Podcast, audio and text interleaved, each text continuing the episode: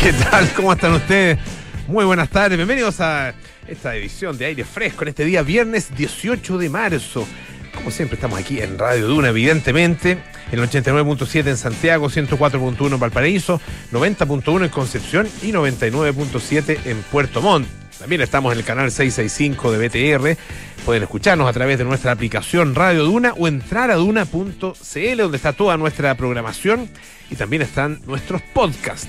Ahí pueden eh, escuchar nuevamente algo que, mm, no que no le pusieron tanta atención alguien les comentó, oye, escuchaste en Radio Duna tal cosa. Bueno, ustedes lo pueden encontrar en duna.cl, también en Apple Podcast, Spotify y las principales plataformas de podcast. Vamos a conversar esta tarde. Bueno, tenemos panoramas con Francesca Ravizza, en primer lugar, eh, pero también vamos a conversar sobre uno de los temas que ha sido, eh, bueno, tan comentado hoy día, la primera firma de un, porque en este caso, claro, no es un exactamente un proyecto de ley, sino que es eh, una mm, petición, una solicitud a eh, el Congreso Nacional para que ratifique el Tratado de Escazú.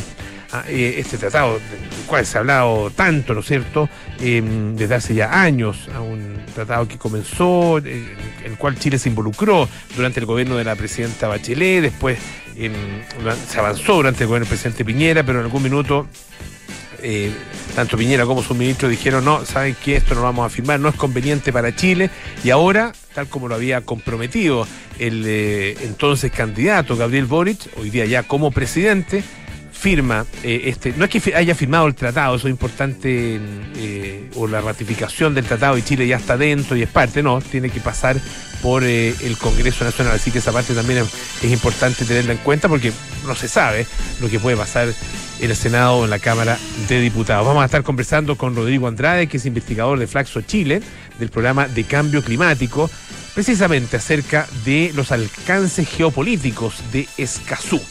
Vamos a hablar qué es, ¿no es cierto? Mucha gente que ha escuchado hablar de Escazú y no, no- no sabe mucho en qué consiste, de qué se trata. Bueno, lo vamos a explicar y vamos a entregar entonces también estas claves geopolíticas. Pero partimos con otros temas de actualidad, porque sigan, están pasando hartas cosas, pero hay un tema que tiene a la gente tomada, eh, María José Soto. ¿Cómo estás? Bien, especialmente hoy que es viernes. Hoy, Sí, pues buen sí, punto. o sea, hoy es un día en el que uno se pregunta, ¿qué habrá de nuevo en Netflix? Exactamente. Rico, ver una peliculita, Sí. una serie, la típica serie que te recomiendan. O sea, sí, pues, a los que no salen, digamos, no, no se van a tomar algo. Claro, así. bueno, bueno, pero en algún, en algún momento el fin, no, no hace todo el fin de semana carrete, porque tú puedes no solamente ver algo en Netflix en la nochecita, Sí, sino que también en la tardecita. ah, eh, Cualquier sábado en la mañana. Sí, a la hora que sea. Claro. ¿Tú, por ejemplo, hoy día vas a hacer algo? O... Hoy día eh, es que tengo que trabajar mañana. Ah, te o menos. Sí, no es tan temprano como el Ya. resto de la semana, pero igual tengo que trabajar. Eh, pero lo más probable es que después de almuerzo, Ya. es como, Ahí, como ahí el relajo. después de almuerzo, un rela- un relajo así y siesta. Te tomas una cosita, te Sí, es el, comes el una... problema es que empiezo a ver una serie, una película y a los dos minutos. Al tiro, que también me pasa lo mismo en la Oh. semana. Sí. Sí. Bueno, Netflix. Claro. Pero Netflix es, eh, Netflix es el tema. Es el tema de ahora. Claro, porque la semana nos enteramos de esto, de esto, estas como nuevas restricciones que anunció Netflix, que es básicamente este cobro adicional a quienes compartan su contraseña como invitados y que no vivan en, el en la misma casa, digamos, en el mismo domicilio, que es algo que se hace permanentemente, si la, compartir las claves, Sí, pues. etcétera. Y esta medida se va a aplicar desde el próximo mes, a mediados del- de, de abril. Es un plan piloto que se va a aplicar en América Latina, en realidad, en Chile, en Perú, en Costa Eso, Rica eso también. encuentro que es insólito. O sea, ¿por qué de todos los países del mundo donde Netflix está? De ¿Por qué esto, nosotros? esto se ha estado comentando Sí. también en otros países, en Estados Unidos. He visto Sí. varios, varios comentarios, de hecho, incluso algunas tallas, algunos chistes en, eh, en, los, en los late shows acerca de este experimento que está haciendo Netflix en tres países, incluido Chile. ¿Por qué? ¿Cómo tan mala Sí, suerte? no sé, no sé por qué será. En realidad no sé, tiene que haber alguna razón por la cual eligen un país y otro no. Pero claro, lo, se, se eligió y en el fondo, eh, lo que hace est- esta nueva idea es introducir como una herramienta que va a dar la posibilidad a- al usuario o Mm. titular de agregar miembros que no vivan en la misma casa con un costo que va a ser adicional, que son más o menos cerca de dos mil pesos, dos mil quinientos, dos mil cuatrocientos pesos, dos mil trescientos ochenta, claro, por, por miembro extra. Mm. Y eh, claro, ahí quedaron las dudas respecto de ya, pero si yo estoy viendo Netflix, que es mi propia cuenta, pero resulta que estoy hospitalizada en una clínica, o sea, estoy donde sea, tengo una operación y tengo tres días. Qué dramático tu ejemplo. No sé, pero te podría haber ido, de, no sé, pues, de, de fin de semana No sé, largo. pues, me imagino momentos de fin de en la- semana a algún lado, pero, pero- hospitalizada, no sé. Bueno, bueno, me imagino instancias en la que uno, uno tiene mucho tiempo de ocio. imagínate que estoy preso y quiero ver. Claro. Exagerado. Bueno, ya, pongamos bueno, algo más cool. No, no, está Imagínate, bien. ese- estoy de vacaciones en Madrid y estoy en un hotel. Ah, muy me gustó eso ya. Eso está mejor, Está ¿cierto? mejor, sí. Y no tengo ganas de ir al, al, al Museo del Jamón, sino que quiero quedarme un día. Sino me aburrí, ya estuve mucho, estuve todo el día en el Prado y quiero hacer otra cosa. Estoy claro. cansada, claro. Estuve Sí, en el. Reina Sofía ahí, me aburrí de Mira, tanta vuelta. lindo. Picasso me aburrió, ya no. Quiero estar en el hotel. Mu- Mucho que en Nica. Dema- Claro. demasiado, demasiado grande era ese cuadro. Y bueno, voy a ir al hotel y quiero ver Netflix. O sea, no voy a poder porque salí de, mi- de domicilio. Esas son varias dudas que quedaron y que han dado vuelta durante toda la semana. ¿Dónde ha sido el, el- el lugar, digamos, el, más, más, no sé si, pero el, el- el lugar eh, más interesante donde has visto Netflix? No hablo de la compañía ni la ocasión, sino que el lugar, o, o más raro, donde has visto a decir Netflix. dónde. En Marrakech. Ah, muy bien. En Marrakech. ¿Y sabes por qué? Te daré Porque eh, te daré un via- ejemplo mío, pero me dejaste muy corto. No, es que no viajé sola ¿Ya? y la recomendación era No salís de noche. acuéstate temprano. Sí, Temprano. sí. Entonces Mujer, tipo, tipo en siete y Marrakech, más encima fue en invierno. Entonces tipo siete y media, ocho. Yo ya Ah, estaba guardada. recluida y guardadísima. No lo podía creer. Imagina, no, lo podía, no lo podía creer. Pero me daba miedo porque me metieron miedo. Yo no sé si habrá sido tanto yo, porque igual Marrakech es bastante turístico, pero, pero me que advertían. dicen, que de noche no es conveniente. Claro, que no es conveniente No, para es mujeres. Para solas, mujeres. claro. Mm. Y como yo andaba sola ahí de mochileo, bueno, y ahí fue, fue mucho. Como que Santiago fuera tan conveniente, pero, pero Pero, pero, pero, Pero no, pero, no es- pero para una no un mujer, así. no Sí, sé, de sí. 40 años como yo, bueno, 42, eh, encerra- encerrarse a las 7 de la tarde fuera de tu país, en un lugar exotiquísimo, entretenido, mm, sí, po.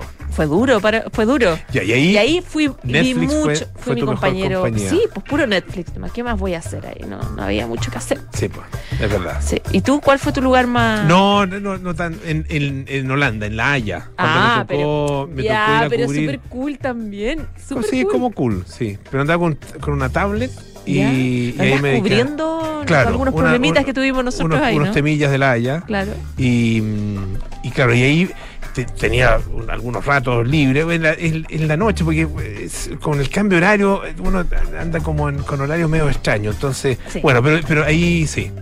Sí, Y ahí usaba mi cuenta, obviamente, Claro. eh, y estaba en un lugar distinto, o sea, eventualmente eh, tendría que haber, eh, o sea, si, si estas reglas actuales se estuvieran aplicando, yo tendría que haber eh, ratificado que era mi propia cuenta. Eso es, que, claro. era, que era yo, digamos. Lo que pasa es que, claro, todos quedamos con, con dudas respecto y Netflix las ha ido aclarando. Mm. El punto es que está como todo enredado, digamos, porque además como es un plan piloto, no tenemos información oficial, pero la verdad es que sí está permitido usar eh, mi propio eh, dispositivo fuera del hogar, pero sí Claro. es mi propio dispositivo, mi computador, mi celular, etcétera. Y, con, Eh, y, y- va a haber un chequeo, digamos. Va a haber, Sí. claro. Eh, se puede, cuando el usuario, cuando uno inicie la sesión fuera del- de tu casa, Netflix va a pedirte verificar el dispositivo enviándote un código. Y el proceso supuestamente ellos dicen que va a durar nada, unos minutos. Si tú lo confirmas, no hay, no hay ningún problema. Pues es una, es una pasada en el fondo. Entonces tú puedes irte de vacaciones, usar tu cuenta, eh, incluso explica Netflix en otro televisor. Y- y no se va a considerar, digamos, que estás compartiendo la contraseña. Hay una cosa que eh, lo- encuentro que es. eh, bueno, primero cambia mucho las condiciones. Eh, A lo mejor, claro, si uno lee la letra chica, cosa que nadie hace en el momento en que firma No, este pues tipo de. nadie lo hace. Más estas cosas tan que populares. contrata- claro, cuando tú, uno contrata este tipo de servicios jamás, y ahí son unos chorizos gigantes con un montón de reglamentaciones y qué sé yo, y condición y toda la cosa, y uno dice, sí, ya, uno quiere- uno- lo que uno quiere es ver una película o, o ver una serie. ¿ah? Eh, entonces, no lee, obviamente. Y, y en, esas en esas condiciones, eh, lo más probable es que diga, bueno, que, esta, que la condición puede cambiar ah, eh, eventualmente. Pero el, Bueno. el tema es que ellos, ¿por qué lo encuentro raro o in- más, más, más bien injusto? Porque ellos ya habían tratado de hacer esto en Estados Unidos el año, en marzo del año 2021 ¿Ya? ¿Y le fue mal? y les fue mal. po. Ah, Claro, y pusieron, reclamo. pusieron eh, en algunos casos, una, una cosa, una cosa aparentemente alea- aleatoria, donde de, de repente de la nada te pedían verificación de que tú eras el usuario que, que- que- al que- correspondía la cuenta. Ah, entonces, claro, eh, hay, hay personas que, que no se acuerdan obviamente de las claves. eh, yo- O sea, la- yo no me acuerdo de ninguna de. Ni de Claro. Spotify, por ejemplo. esas- las típicas. Cada vez que tengo que cambiar mi dispositivo, tengo que cambiar la clave. Porque claro, en verdad no olvidé, me acuerdo. olvidé mi contraseña. Eso es el clic que uno más hace, olvidé mi contraseña. Siempre. Y bueno, y, le fue mal con esa, con esa prueba. Entonces la eliminaron. Y ahora están entonces con este anuncio para tres países, incluido Chile, y ha tenido bastante mala recepción. ¿ah? A, a la gente no la, no le ha gustado para nada. Por eso se metió el CERNAC. Ah, Que ya. esa es la buena. A mí me Ya. gusta mucho CERNAC, la verdad, porque eh, funciona bastante bien cuando uno quiere un poco que las empresas den explicaciones, cualquier cosa. Razón por la cual anunció el Servicio Nacional del Consumidor que va a pedir eh, explicaciones en el fondo. Va a pedir, un, eh, va a oficiar, a ya lo ofició de hecho, por este anuncio de cobras adicionales. En el fondo, ¿por qué? ¿Bajo qué argumento? Ellos dicen, según el análisis preliminar que hacen, eh, Netflix establece en sus términos y condiciones que es un servicio de carácter personal, que no tiene que compartirse eh, fuera del hogar, supuestamente. Pero también indica que la cantidad de dispositivos que pueden ser usados simultáneamente depende del plan de suscripción. Entonces ahí piden un poco explicaciones. Los consumidores que reciban un mensaje informando este nuevo servicio tienen derecho a aceptar o, o rechazar la propuesta, etcétera. Pero también tenemos que conocer de qué se trata, por qué, como dices tú, cuál es la motivación, por qué Chile. Bueno, todas esas preguntas se las va a hacer CERNAC. Así que hay que esperar el informe que haga nuestro Servicio Nacional del Consumidor. Mira, ¿cómo sabes que, que también eh, logremos de alguna Mira, de forma repente, sí. parar pues, esto? de sí. repente. Eh, esto comienza en abril, entiendo, ¿no? En abril, el 16 de abril. 16 de eh, abril. Sí. Ya. Aproveche, aproveche de ver ahora. Sal- salga de la casa. comparte- Compártala toda. Comparta la clave. Es que tiene un límite, ¿no? Tiene un No, límite sí de, de- usuarios. Tiene un límite de usuarios y- que pueden ver de manera simultánea. Sí, Claro. sí, exactamente. No, pero. sí. Bueno, yo ya, ya conozco a dos personas que se van a quedar sin Netflix. Ah, ya, que son, que son, que están. ¿Sí? Ah, también, Richie, el. Richie. No, yo, de hecho, yo comparto, yo tengo la mía. Yo tengo gente que se pega a mí. Ah, que se- sí, Eh, no, yo también, pues por eso te Sí. digo. Ya Ah, ya. conozco a dos que se van a quedar sin. Que se van a no, quedar sin, no, ya. sí, no. Creo que, creo que voy a ser generoso y los voy a. Porque además me lo van a cobrar a mí. pues. O- se, se lo cobran, Llega, el- se de lo hecho, al llega el principal, suscriptor principal al este suscriptor cobro. original, Sí, claro. exactamente. Así que bueno, No, creo que voy a noche- ser generoso, voy a regalarle dos lucas Y- y- a mi, a hija. Y Tu hija. Oye, pero apro- y aprovecha. pues, en un día, arranque entonces, de generosidad. de y hoy día algo bueno, ¿no? Al- Algo así, que lo- algo que hayas visto recientemente que diga, Mm. mira, desi- eh, ¿En ¿Cómo se llama? Descifrando a Ana. ¿Cómo se llama? Descifrando a Ana se llama, ¿no? Ana. Sobre Ana. ¿Cómo? Inventando. Inven- Inventando Ana. Ana. Buenísima. buena serie o película. Es una serie. Una serie. de una mm, supuesta multimillonaria que tenía Ya. muchos vínculos en la moda, en el arte, en Estados Unidos, en Nueva York, y que era una real estafadora. Una historia total, Ah, completamente real. Muy interesante que también habla del el periodismo, porque lo descubrió una periodista, Ya. el tema del uso de las fuentes. Es muy, es Ah, muy entretenido. Está súper bueno. Dice que la que es buena es la de mm, El estafador de Tinder. Ah, sí, también la vi. También está en Netflix. ¿no? También la Hay vi. estafador y estafadora, creo. Sí. Hay. Ah, no, yo vi el estafador de Tinder. Falta de estafadores. Estafador de Tinder. Oye, buena el estafador de Tinder. Buen estafador de Súper Tinder. bueno, sí, sí. Ya. Entretenido. Hay sí. con un par de cositas Ahí que, que que hoy día con una, con una copita de vino, polo. de aquí al 16 de, de abril. Sí, pues, José. buenas. Un Muchas abrazo. gracias, ¿ah? Buen fin de semana. Igual. Eh, oye, eh, tenemos un, eh, un audio, ¿no? Tenemos el audio, sí. El- es una situación bien extraña que pasó en, en Rusia. Ustedes saben que eh, Vladimir Putin eh, tuvo hoy día lo que el diario del país llama un baño de masas. Ah, eh, que bueno, es un, término que se usa harto, el baño de masas. Estuvo en un estadio, de hecho el estadio donde se jugó la final del Mundial del eh, año 2018, eh, dando un discurso. Ah, Había, fue todo un acto grande con eh, una banda, qué sé yo, con eh, un show musical y obviamente que lo, lo- lo fundamental era un discurso de Vladimir Putin. Y escuchen, escuchen bien, esto es más o menos lo que yo les voy a ir traduciendo, eh, pero lo importante es que escuchen la parte, una parte muy, muy curiosa que pasó. Mira, aquí И abajo. лучшим подтверждением тому является то, как воюют, как действуют наши ребята в ходе этой военной операции. Плечо плечом. Помогают, поддерживают друг друга. А если надо, то как родного брата прикрывают своим телом от пули на поле боя.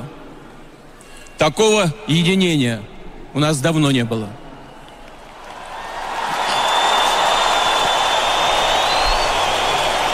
Ya, bueno, sigue hablando. eh, Так ahora, получилось, escuchen. что начало операции совпало, совершенно случайно совпало с днем рождения одного из наших выдающихся военно Вперед, Россия!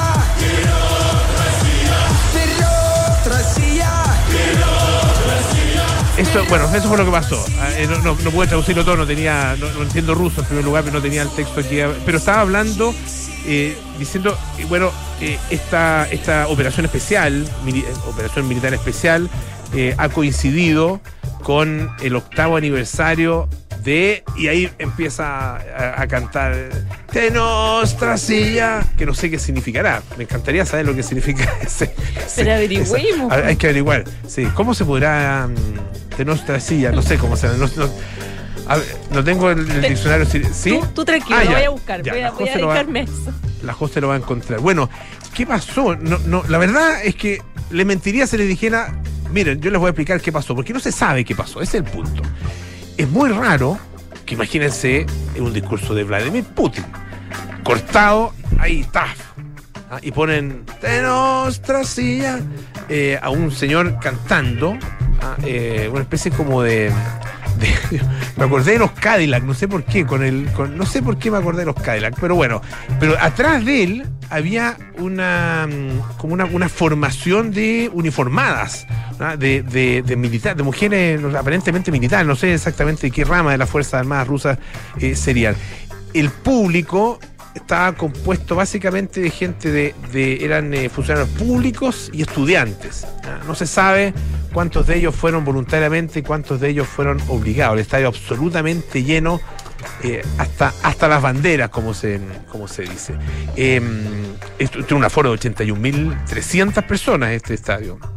Bueno, él estaba arriba de, una- de un escenario donde quedaba eh, relativamente lejos ah, del, eh, del público, estaba al medio del, estadio, eh, pero bueno, y habló eh, acerca de esta, del objetivo principal de esta operación militar, que eh, según él era liberar a la población del Donbass y Ucrania del genocidio. eh, eh, habló también de eh, cómo se habían comportado los soldados, los soldados rusos durante todo este, durante todo este, eh, este, ah, no, bueno, no le llaman ni ataque, ni invasión, ni guerra, sino que esta operación militar especial. Pero justamente cuando estaba mencionando ah, esta curiosidad de que haya coincidido este, el inicio de la operación con eh, el aniversario, ahí pa- paf, se corta eh, súbitamente esta, esta transmisión. No ha habido hasta ahora una explicación de qué puede haber pasado, ¿ah? porque la verdad es que es muy extraño que al presidente ruso, Vladimir Putin, ex KGB, el hombre que ha dominado y mandado en Rusia durante los últimos 20 años, incluso cuando no era presidente, cuando era presidente el señor Medvedev, ¿ah? ¿se acuerdan de ese periodo? Un, un- un presidente, él era, mm, era no recuerdo si vicepresidente o primer, ministro, me parece que era, eh, y... mm, si fue la revista Time alguna de las, revistas norteamericanas llamó a Medvedev el hombre menos poderoso del mundo. Tenía a Vladimir Putin detrás. Pero bueno, el punto es que el, eh, el presidente ruso ah, eh, hizo esta- estas declaraciones, hizo este, este discurso, eh, se interrumpe la, mm, la transmisión y según el diario eh, no, Novaya Gazeta, aquí es este diario cuyo eh, líder, a cuyo director fue premiado con el Premio Nobel de la Paz el año pasado, antepasado. Eh, dice bueno que uno de los periodistas fue testigo directo dice que eh, después de este corte Putin siguió y dice acabó tranquilamente con sus ideas y abandonó el escenario. Según el portavoz del Kremlin Dmitry Peskov fue un error técnico el que provocó justamente que en pleno discurso el primer mandatario desapareciera y se repitieran estos momentos previos con esta actuación de eh, el grupo musical ah, con esta canción tan pegajosa. Un momento, la verdad que una cosa curiosa. ¿Qué dice Tenos Sí? No sé si esa frase, ¿Ya? pero sí se escuchó, dice el relato internacional, a, un conocido cantante, una canción de un conocido cantante que se llama Oleg Gazmano- Gazmanov, ¿Ya? que interpretó Hecho en la URSS, una canción que comienza con el verso Ucrania y, Crim- y Crimea, Bielorrusia y Moldavia, todo es mi país. Mira, Crimea, claro. claro. Mira. Bueno, Así tomen nota, ¿ah? Eso. como, como se ha dicho, tomen nota ah, de los países que menciona.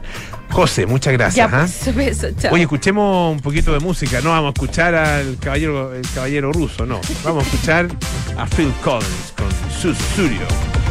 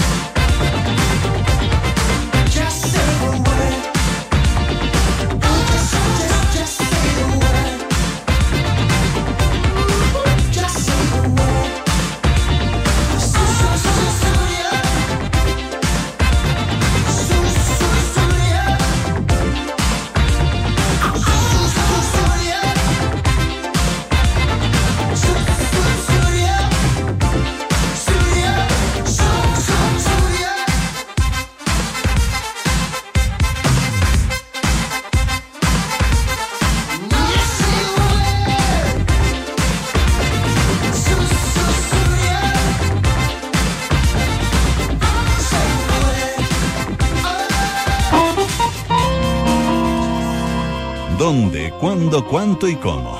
Es hora de panoramas en aire fresco con Francesca Ravizza. Los días viernes nos juntamos aquí con Francesca Ravizza para que nos cuente qué cosas interesantes hay para hacer en los próximos días. ¿Cómo estás, Fran? Bien, ¿y tu polo? Todo bien, gracias. Qué bueno. Oye, ¿tú sabías que en Lo Barnechea hay cinco cerros isla? No sabía que tanto. Sabía que hay muchos en Santiago, o sea, hay hartos en Santiago, pero Sí. no sabía que en esa, en esa comuna había. Hay cinco y hay uno que se llama Cerro Loma Larga, que la mitad del cerro está llena de casas y construcciones y la otra mitad está prácticamente, está intacta prácticamente y es parte del cordón cordillerano de los españoles. Y resulta que este, este cerro, Loma Larga, que es parte, los dueños son una inmobiliaria, llegaron a un convenio con la municipalidad de Lobarnechea y lo transformaron en, en, un, en una zona de conservación ¿Ya? y Ah, lo mira. hicieron, lo abrieron al público de manera gratuita para poder ir a visitar el cerro, a ver la flora y fauna nativa y de alguna forma evitar seguir sobrepoblando esa zona y que, la- que sea una especie de pulmón verde para la gente que, que habita en ese lugar. Hicieron, lo, lo abrieron hace poco al público de manera oficial, lo hicieron con una en- infraestructura donde es todo súper rústico y parece que fuera como de como que fuera natural, pero no, está construido por una empresa que se dedica a eso. Es gratis, está abierto de lunes a domingo y se entra por el sector de los litres en la comuna de Lobarnechea y ahí tú ingresas a un camino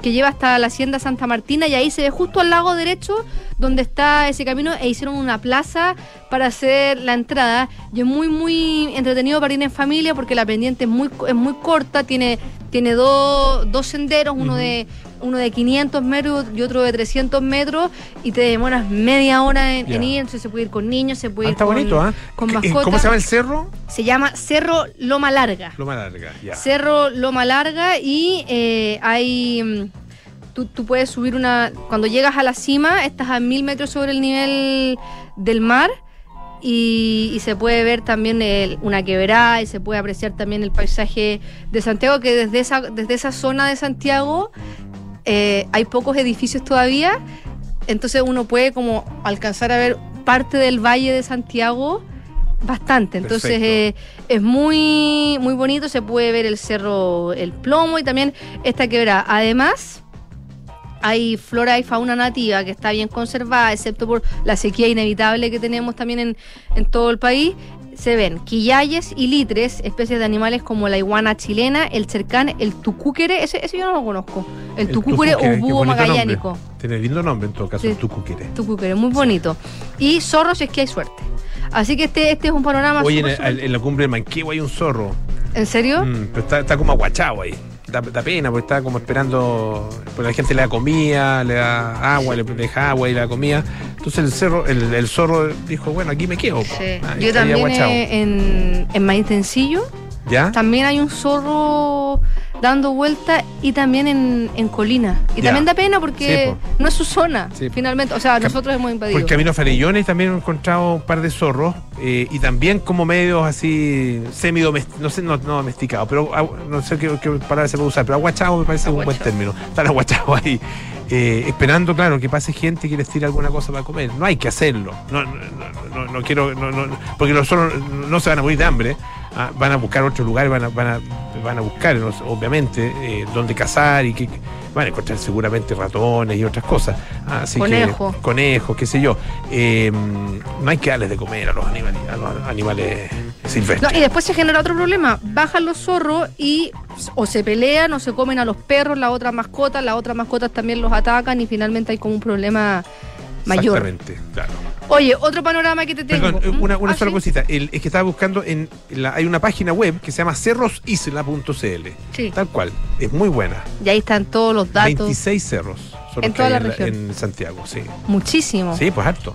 Está súper de moda ir a, a cerros en la mañana. Antes, ahora que todavía hay mucha gente que sigue haciendo teletrabajo, entonces organiza su horario y no sé, yo gente que sigo en Instagram, eh, amigos, conocidos, hacen grupos, no sé, 10, 11 de la mañana, organizan su trabajo y se van a hacer trekking rico, empezar el día así también, Sí, pues. subiendo un cerro media hora.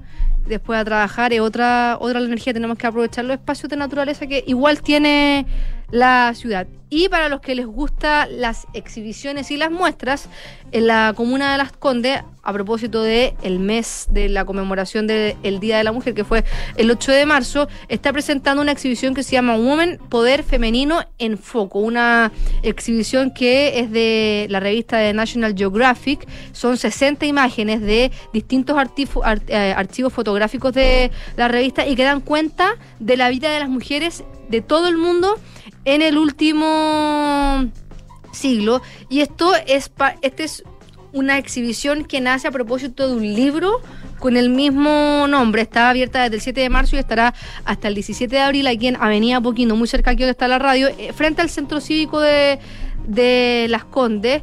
Y hay una fotógrafa chilena que se llama Tamara Merino, que ella participa en, en esta exhibición con un autorretrato con su hijo en los primeros días de pandemia del año 2020. Y también hay mm, se divide por temas, por ejemplo, alegría, belleza, amor, sabiduría, fortaleza y esperanza. Y hay una, por ejemplo, de la fotógrafa Amy Thompson, que ella retrata la alegría de dos mujeres que participan en, un en el tradicional festival Holi de la India y las muestra a ellas dos. También hay una de la fotógrafa Lynn Johnson que mm, transmite la fuerza de las mujeres buscando agua eh, caminando largas distancias para buscar agua y llevar ah, agua a sus comunidades en el desierto de Kenia y su familia. Y un poco lo que invitan a hacer estas fotografías a reflexionar y a ver también que a pesar de las, las diferencias culturales, geográficas, las mujeres en general eh, experimentamos sentimientos similares y finalmente las problemáticas y las situaciones a las que se tienen que enfrentar son bastante similares sin importar la comunidad o el lugar de donde vengan. También va a estar una fotografía icónica de National Geographic que es la niña afgana Mm. y que después se llamó la mujer afgana Claro. porque finalmente eh, La esta encontraron nuevamente. la claro. encontraron. ¿Te Sí. acuerdas que esta, esta fue fotografiada en 1984? Esta niña por primera vez, ella vivía en un campo de refugiados en Pakistán durante la época de la ocupación soviética en Afganistán y después, el año 2002, un equipo de National Geographic viajó y la logró identificar y le sacaron nuevamente una fotografía. Y además, en varias de estas fotografías hay un montaje que se llama A través de la lente, donde las fotografías más emblemáticas de esta exhibición tienen un relato del fotógrafo o la fotógrafa que tomó la foto y cuentan la historia de cómo se tomó esa fotografía. Y eso es muy entretenido porque cada historia tiene una, un- o sea, cada foto tiene una historia. Entonces, claro. eh, el contexto en el que se sacan las fotos eh, a veces es muy interesante y logra comprender aún más el valor de- del retrato. Buenísimo. Ya, pues, Fran, muchísimas gracias. ¿ah? Que esté muy bien, Polo. Francesca Ravizza, todos los días viernes aquí en aire fresco. ¿Cómo firmar el nuevo contrato de Camila? Rex más lo sabe, el mejor software de remuneraciones de Chile y el más completo porque también te ayuda con la firma digital y otras tareas de recursos humanos. Conoce más en rexmas.com. Y sé parte del nuevo club Paula Cocina. Disfruta de una experiencia gastronómica única. Clases semanales con los reconocidos chefs de Paula Cocina, recetarios, newsletters, descuentos y mucho más. Suscríbete en paulacocina.cl. Presenta Unimark. Hacemos una pausa, volvemos con más aire fresco. Esto es Radio Duna.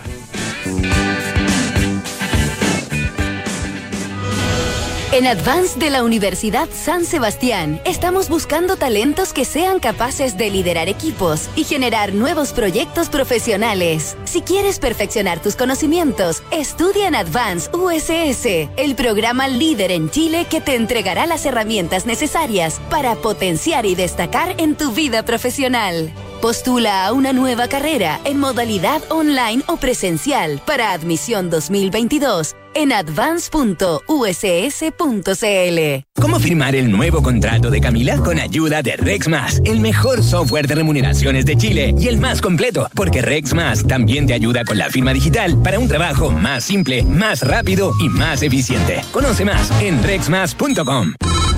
Hola, hijo. Oye, papá, ¿andas por tu casa por casualidad? Nos escapamos con tu mamá a la playa. ¿Pasó algo? Oh, de veras, es que no recuerdo si dejé la puerta trasera con llave. Ay, José, ya ahora que te ponga una alarma, así cada vez que sales quedas tranquilo. Mira, con Verisur lo puedes revisar desde la app. Sí, lo sé, de esta vez no pasa. Llamaré ahora mismo. Chao. Protege lo que más quieres con alarmas Verisur. Llama al 600-385-0003 o calcula online en verisur.cl. Activa Verisur. Activa tu tranquilidad. Los invitamos a que cada sábado nos reunamos a escuchar canciones escogidas de los sonidos de tu mundo a propósito de lo que ha estado sucediendo en Chile y también en el resto del planeta. Soy Bárbara Espejo y los espero los sábados a las 7 y media de la tarde en Selección Duna, aquí el 89.7.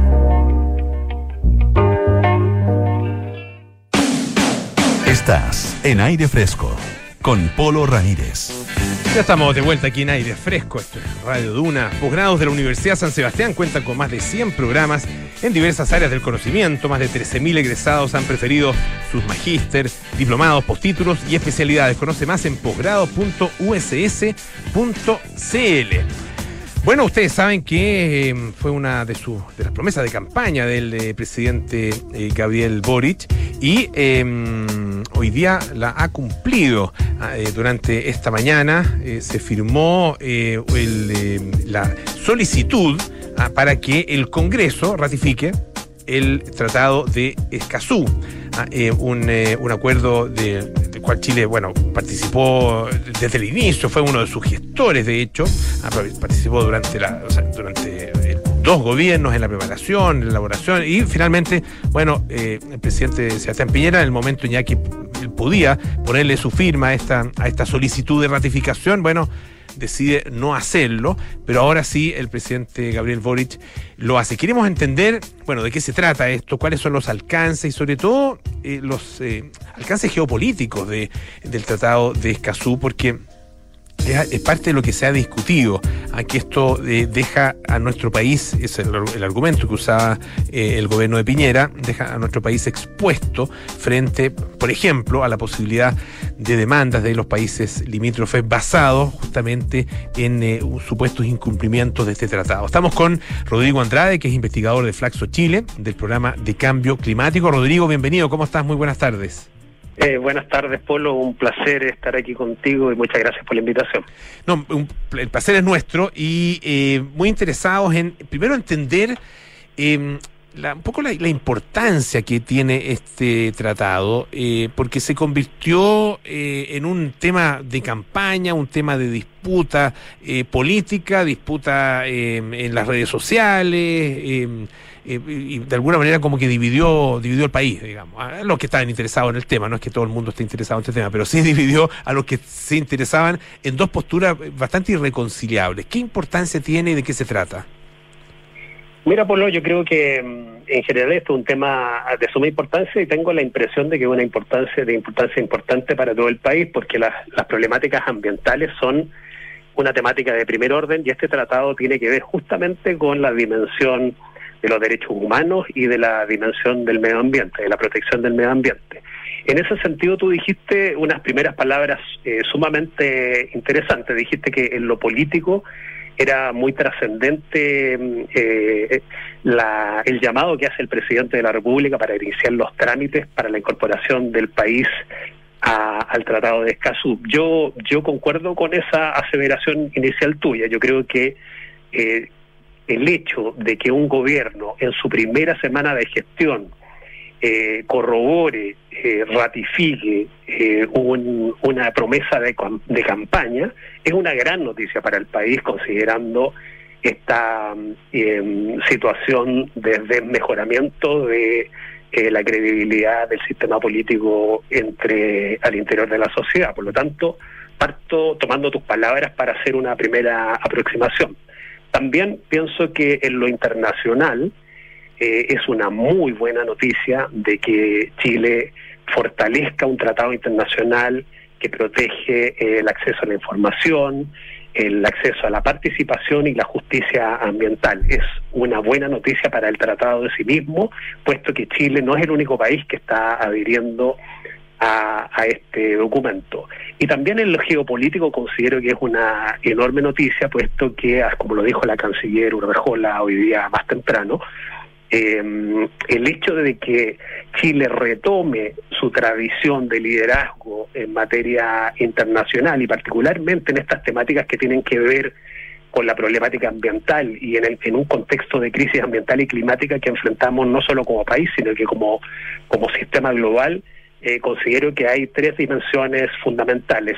Y dejé para el último, eh, a propósito, una dimensión cada vez más relevante para nuestra sociedad y particularmente para nuestro continente. Es este tratado hace una mención sumamente relevante, importante, releva la protección de los defensores de la naturaleza, de los líderes sociales, comunitarios, ambientales e indígenas, que son fundamentalmente quienes son la primera línea de defensa del, medio ambiente ante todo tipo de amenazas. Eh, ahora, claro, eh, por lo mismo, eh, por, por, es- por esas eh, eh, por esas características, ¿no es cierto?, que tiene el tratado, eh, hay preocupación y había preocupación en dos en, en dos niveles. Uno eh, que tiene que ver con el desarrollo de proyectos y, la, y la- las dificultades que podrían significar, eh, sobre todo el tema de la participación eh, en, la, en, la, en la- aprobación y ejecución posterior de proyectos eh, industriales, no sé, mineros, etcétera, que, generan obviamente algún efecto medioambiental. Es, es eso por un lado. Y por otro lado, lo que también yo decía al, al principio, que está esta preocupación por eh, eh, juicios a que eh, a nivel internacional a que pudieran surgir eh, por eh, una noción de algún país vecino, por ejemplo, de que Chile no está cumpliendo ah, algún aspecto de este tratado. ¿Qué tan reales son esas, esas inquietudes? Mm, Mira, yo pienso que estamos en un proceso de superación de manera estructural de un modelo de desarrollo que se fortaleció, que se reprodujo, eh, sin considerar lo suficiente los equilibrios con la naturaleza, razón por la cual estamos en un contexto de crisis ambiental y climática de proporciones civilizatorias. Dicho eso, eh, yo creo que hay una mirada eh, desde el punto de vista del desarrollo económico que, de alguna manera vaya dejando atrás estos temores a, a mantener este equilibrio con la naturaleza. De alguna manera esto se expresa en múltiples eh, tratados, ya sea por parte de la Organización Mundial de Comercio, ya sea por los tratados de libre comercio, ya sea por la gestión que hacen económica, productiva, que hacen los países al interior, al interior de distintas sociedades. Eh, considero que efectivamente pudo haber habido en algún momento ciertas aprehensiones desde el punto de vista de pérdida de, de la capacidad de proteger eh, el desarrollo de ciertos proyectos eh, en las fronteras nacionales. Es algo que no está eh, del todo eh, digamos, a la vista en, en el documento del Tratado de Escazú, considero yo que en el contexto del avance de las negociaciones climáticas, por ejemplo, que se produjo últimamente en Glasgow a fines del año pasado, y de la cumbre de líderes mundiales que reu- reunió allí a más de 100 150 países, incluidas Estados Unidos y China, que son las principales potencias, creo que de alguna manera esos resquemores relativos a poner en riesgo ciertos proyectos económicos, ciertos proyectos productivos, producto de ciertos eh, eh, cuadros jurídicos, marcos jurídicos como el que eh, propone el acuerdo regional de Escazú, creo que pierde un poquito de vigencia. Considero yo que hay una cada vez más una adhesión a eh, considerar eh, el equilibrio con la naturaleza como una referencia de que, de que hay un mal proyecto a la vista.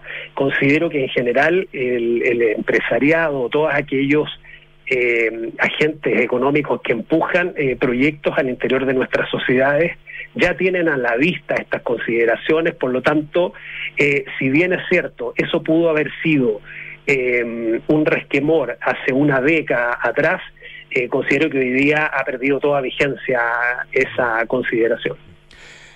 Claro, sobre todo si uno, si uno mira hacia atrás también y dice, eh, tal vez si se hubieran tomado en cuenta los aspectos medioambientales de, eh, no quiero nombrar ningún proyecto en específico, pero sí proyectos que han generado, eh, proyectos industriales, energéticos, mineros, etcétera, que han generado zonas de sacrificio, tal vez si se hubieran tomado en cuenta todos estos aspectos, esas zonas de sacrificio no se habrían producido. Ah, es parte de lo que uno tiene que, también eh, considerar y analizar eh, un poco de- mirando hacia atrás, pero sobre todo eh, proyectando eh, eh, este tratado, pero también otra serie de eh, medidas y avances que se han logrado en, este tiempo. Ah, y, hay mucho que tiene que ver justamente, y quiero a ver si podemos ahondar en eso con, uno de los aspectos que tú mencionabas, con el activismo ambiental. Ah, les recuerdo, estamos conversando con Rodrigo Andrade, investigador de Flaxo Chile, del programa de cambio climático. ¿Qué tan, qué tan incidente es, no solo en Chile, sino que también en, en el mundo, eh, esta especie de, vanguardia eh, que eh, alerta, em, según muchas personas, de manera excesiva, exagerada, eh, demasiado dramática, acerca de las consecuencias de ciertos proyectos eh, de desarrollo. Yo creo que vale la pena eh, en esta en este punto hacer un poquito de memoria. Eh, hay que recordar que las discusiones sobre el acuerdo de Escazú eh, nacen en la Conferencia de Naciones Unidas sobre el Desarrollo Sostenible, el Río Más 20, que se produjo en el 2012. Veinte años después, nuestro país está ingresando el trámite para que esto sea un tratado internacional. Y si nos ponemos a pensar en estos 20 años eh, desde el punto de vista de los defensores ambientales, desde los protectores de la naturaleza, evidentemente eh, hay un acumulado de factores, hay un acumulado de situaciones, hay un acumulado de, de, de víctimas que han sido objeto de persecución e incluso de muerte de defensores ambientales. Creo que América Latina eh, tiene un triste récord en ese sentido, como tú eh, mencionas, Polo. Eh, me parece que es una de las regiones del mundo donde más defensores ambientales eh, han perdido la vida, han sido perseguidos, han sido desplazados de sus territorios, producto de esta tensión que se produce con el desarrollo de ciertos proyectos de carácter productivo y mayoritariamente extractivo. Creo que en esa dimensión y pensando un poco en el caso chileno, el solo hecho, el solo hecho de que existan zonas de sacrificio de territorios para que se eh, desarrollen ciertos aspectos productivos del país es por sí un índice de fracaso de las políticas ambientales o de las políticas eh, de crecimiento económico al interior de cualquier sociedad, no solamente de la nuestra. Es decir, tener que sacrificar a la naturaleza por ciertos desarrollos de carácter económico es porque o los proyectos se están haciendo de una manera equivocada o las legislaciones o el marco jurídico institucional no está dando cuenta, no está dando el ancho eh, para poder eh, lograr el equilibrio correspondiente. Creo en ese sentido que la adhesión del gobierno al acuerdo de Escazú es una tremenda noticia, reitero, es una tremenda noticia para el futuro de nuestro país, para las futuras generaciones y particularmente para, para quienes eh, ponen el pecho a las balas ante estas situaciones. No son pocos, tenemos una historia vasta de situaciones de esta naturaleza, pero aún así considero que hay que mirar hacia adelante, creo, creo que tenemos una oportunidad única de cambiar las reglas del juego, mejorar las reglas del juego, que los proyectos productivos que se necesitan evidentemente, pero que se hagan de la manera correcta, tal como las corporaciones internacionales desarrollan proyectos en los países desarrollados, debiéramos tener las mismas reglas del juego, el mismo marco jurídico, el mismo sistema de restricciones para que eh, ellos mismos con su misma tecnología, con su mismo conocimiento, con sus mismas capacidades técnicas y humanas puedan desarrollar sus proyectos en nuestros territorios. Estaba pensando, acordándome, eh, a propósito de lo que tú dices, Rodrigo, de, del caso de Hidroaicén, eh, que donde, donde, claro, en definitiva, el, proyecto era un, proyecto muy, muy ambicioso y desde ese, desde ese punto de vista, eh, tenía eh, en sí mismo algunas dificultades, complejidades para ser realizado, más allá de la reacción que tuvo, que tuvo la, la- la población, pero eh, muy empujada, muy impulsada justamente por, por la lucha que dio un grupo de personas y un grupo de organizaciones. Pero ahí hay un caso de no sé, por lo menos el- eh, desde mi punto de vista eh, de salvación casi milagrosa eh, de, de una zona eh, todavía relativamente prístina que hubiera sido intervenida de una manera dramática eh, y además definitiva ah, eh, con la- las centrales que se pensaba hacer. Recordemos, eran cinco centrales en el río, eran, dos en el río Báquer, tres en el río Pascua, eh, con un nivel de intervención, además con la construcción de una línea de alrededor de, línea de alta tensión de alrededor de 2.000 kilómetros. Si uno lo mira ahora, es una locura. Y ahí se logró efectivamente eh, detener ese proyecto precisamente a través de, de la actividad de estas organizaciones y de estas personas. Sí, yo creo que el ejemplo que tú das, eh, Polo, es bien paradigmático. Yo concuerdo con esa mirada. Eh, yo creo que aquí hay que hacer una, una reflexión. Nosotros eh, miramos este tipo de proyectos desde Santiago, desde la capital. Yo también vivo en Santiago, lo vivo en la capital. Y mirar ese proyecto eh, y hacer memoria y hacer una visualizar ese proyecto, eh, uno como que tira la mirada bien lejos, eh, 2.000, 3.000 kilómetros más al sur del país, y uno, si uno no, no, no comprende bien, si uno no profundiza en el impacto que pueden tener ese tipo de proyectos, eh, uno debiera hacer el ejercicio, el ejercicio, perdón, de situarlo aquí en la comuna en el que vive, en la cuenca en el que uno vive, pero efectivamente el tamaño, el impacto, eh, las transformaciones profundas que ese proyecto podría haber causado en esas comunidades, en esa región, en esa hermosa región, eh, sin siquiera considerar estos 2.000 eh, kilómetros de líneas de alta tensión que iban a, recorrer el eh, sur y centro-sur del país. Era una cosa tremenda, Polo. Yo pienso que, mm, que uno tiene que tener en ese sentido la, la generosidad de ponerse en los zapatos de otra gente. Eh, y por otro lado, eh, en ese momento ya teníamos eh, la tecnología, el conocimiento para desarrollar eh, proyectos eh, solares, eólicos, eh, de concentración solar como los que hoy día tenemos. No ha pasado tanto tiempo. Entonces, eh, efectivamente, eh, es cosa de mirar un poquito una panorámica del país. Uno se da cuenta de lo que ha pasado eh, hacia el norte de, de la capital. Uno mira, visualiza hacia el norte, tenemos una un ríos secos, tenemos una desertificación avanzando rápidamente hacia el centro del país y uno voltea la mirada hacia el sur y dice, pucha, hay alguien, hay alguien en ese territorio que está defendiendo activamente los ríos, que está defendiendo activamente los bosques. Eh, sabemos quiénes son, sabemos eh, cuál es su relación eh, mística o como tú le quieras llamar con la naturaleza y creo que tenemos que ser capaces de reproducir esa cosmovisión, esa reflexión, este pensamiento, y pienso que este, este instrumento como el Tratado de Escazú eh, da cuenta de, aquella, de aquellos principios. No, no olvidemos que es un tratado eh, fundamentalmente latinoamericano, entonces hay ahí una, una, un compartir de miradas que creo que es eh, sumamente favorable para el futuro de nuestra región. Una última cosita, eh, muy breve, Rodrigo, se nos, se nos acabó el tiempo, desgraciadamente. Eh, ¿Cómo, eh, enfrentar la tensión que se produce?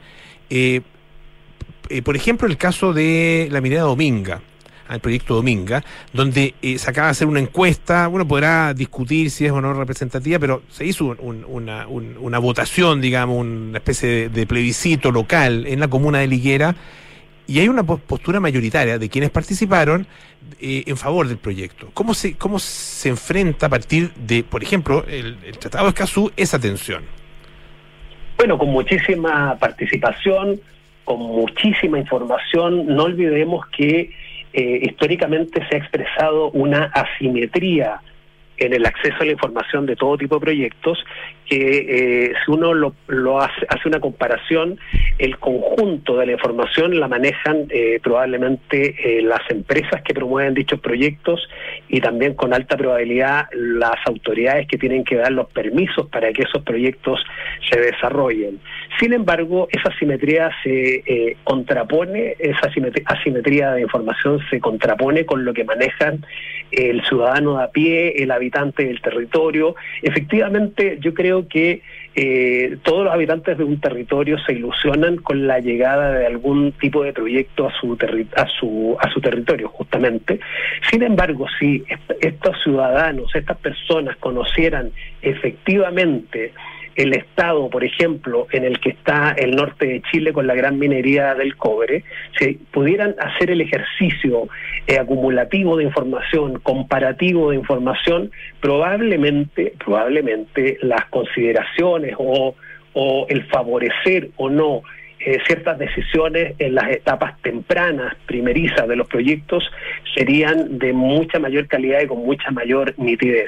Creo justamente que el Tratado de Escazú promueve el acceso a esa información, a, una información simétrica, eh, transparente, activa, participativa, y creo que en la medida en que esos requisitos se cumplan, las decisiones que tomen los territorios respecto al futuro de, de esos espacios eh, de vida eh, y trabajo van a ser cada vez más consistentes y podremos evidentemente tener- eh, lograr alcanzar un equilibrio entre los beneficios económicos de esos proyectos y los necesarios eh, beneficios sociales, eh, respeto a los derechos humanos y al medio ambiente que son tan urgentes en el día de hoy. Rodrigo Andrade, investigador de Flaxo Chile, del programa de cambio climático. Muchísimas gracias por estar esta tarde acá en Radio Duna. Que esté muy bien. Encantado, Pablo. Muchas gracias. Bueno, ya nos vamos. Viene cartas notables, luego nada personal, terapia chilensis, sintonía crónica, epitafios y mañana Duna Jazz a las 8. Y nosotros nos juntamos el día lunes a las 6 de la tarde para más aire fresco. Que estén bien, tengan un gran fin de semana. Chao.